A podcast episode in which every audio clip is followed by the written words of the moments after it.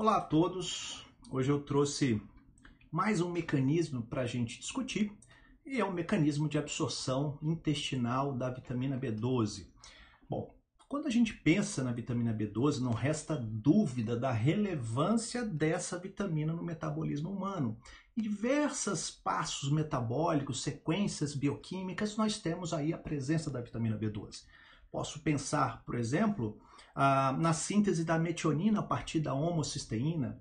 Posso pensar na síntese da baía de mielina, metabolismo de ácidos graxos de número ímpar de carbonos, síntese de neurotransmissores, síntese de catecolaminas e a eritropoese, a síntese de hemácia.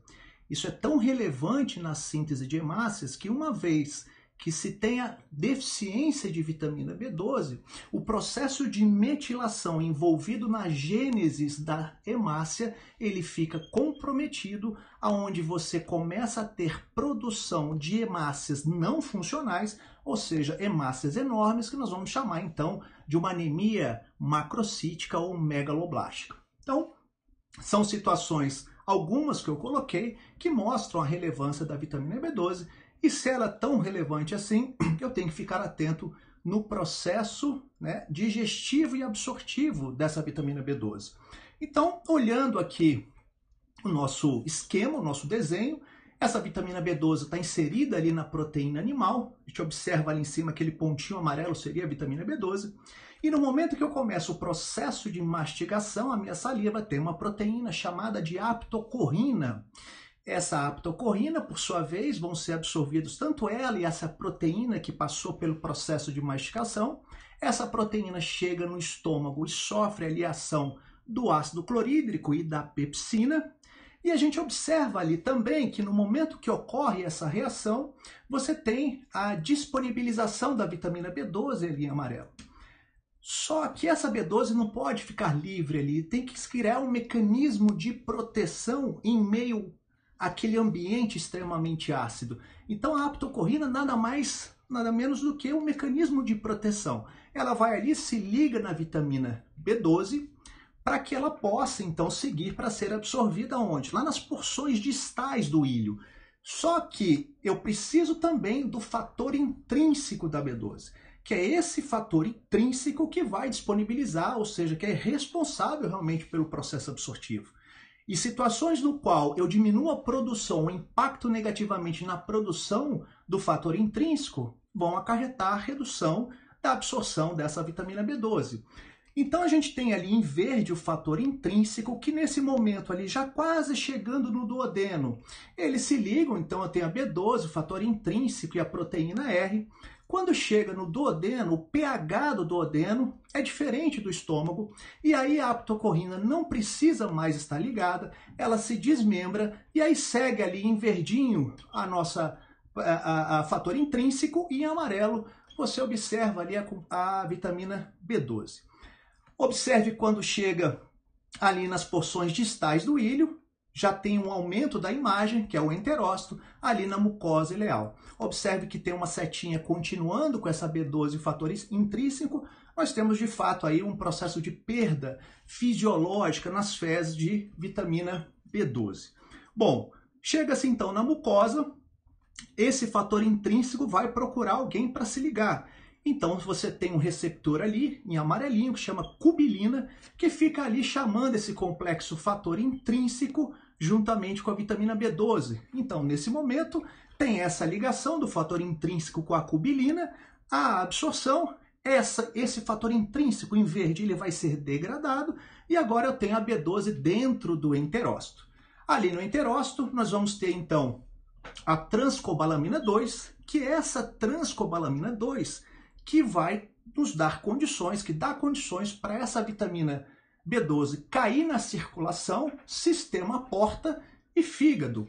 Então, nesse momento, a gente tem um facilitador para que essa vitamina B12 passe, vão cair na circulação, vão se ligar e essa ligação vai servir para que sejam transportados via sistema porta até o fígado, onde ela vai ser armazenada. Ela, dentro da célula, vai ser metabolizada em duas coenzimas, que é a adenosilcobalamina e a metilcobalamina. Bom, observe que é um passo, são vários passos, na verdade, para que isso ocorra, para que a gente tenha esse armazenamento da vitamina B12.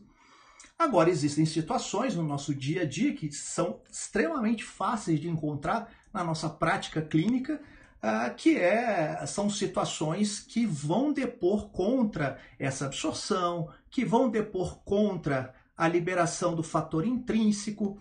Bom, primeiro eu posso pensar na idade, né? O, a, o fato da atrofia da mucosa gástrica já é um grande problema em relação a essa síntese do fator intrínseco.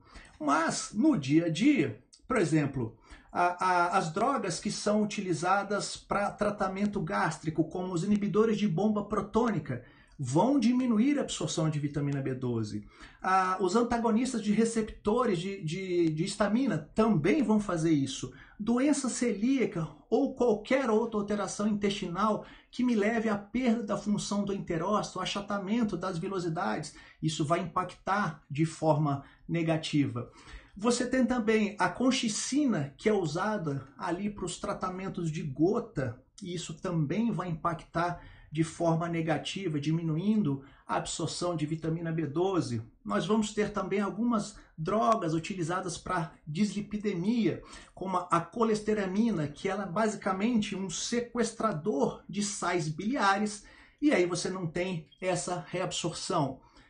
A metformina também é considerada, você tem estudos que mostram a metformina impactando de forma negativa ah, na absorção da vitamina B12.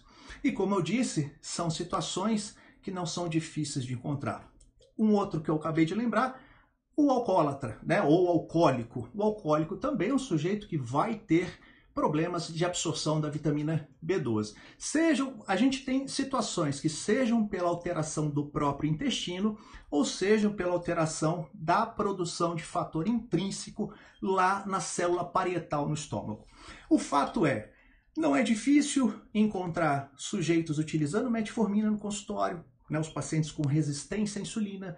Não é difícil você encontrar os pacientes, seja por uso indicado ou recreativo, nos inibidores de bomba protônica. O sujeito tem lá aquela azia crônica, ele vai lá e recreativamente fica usando ali os inibidores de bomba protônica e tiram aquele desconforto e acham que o tratamento está sendo feito. A gente sabe que isso não está ocorrendo. Sujeitos com grande consumo de bebida alcoólica, ah, ou seja, são situações que nós encontramos facilmente, né? As desordens intestinais, enfim, essas doenças inflamatórias ah, ah, do intestino, os pacientes com dislipidemia.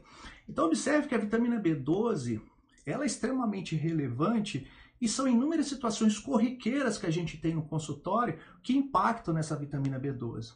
Então eu preciso olhar porque se eu encontro, por exemplo, um VCM, um volume corpuscular médio aumentada num, aumentado num eritrograma, eu já começo a fazer re, relações provavelmente com aumento de homocisteína, aumentando o risco cardíaco, alteração na síntese de neurotransmissores, na própria síntese de serotonina, eu vou pensar também na síntese de catecolaminas, epinefrina e norepinefrina, enfim, a, própria eritropoiese, a síntese de hemácias, e por aí a gente vai encontrando diversas vias no qual a B12 se faz presente.